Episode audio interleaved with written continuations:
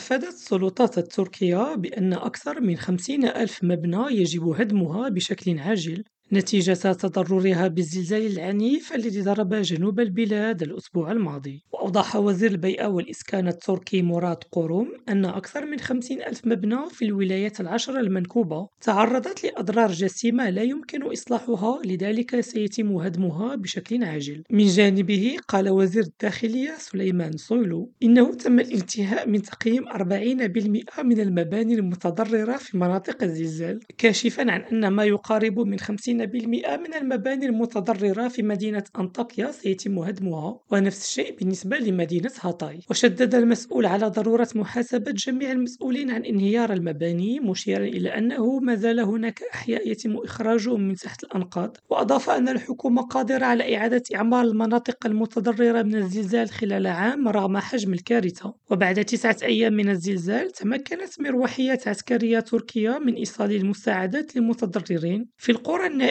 بولاية أديامان والذي انقطعوا عن العالم بسبب تدمير البنى التحتية. كما تواصل الطائرات العسكرية شحن المساعدات الإنسانية التي ترسلها دول مختلفة من مطار إسطنبول الدولي إلى المناطق المتضررة من الزلزال جنوب البلاد. يونس قريفة ريم راديو إسطنبول.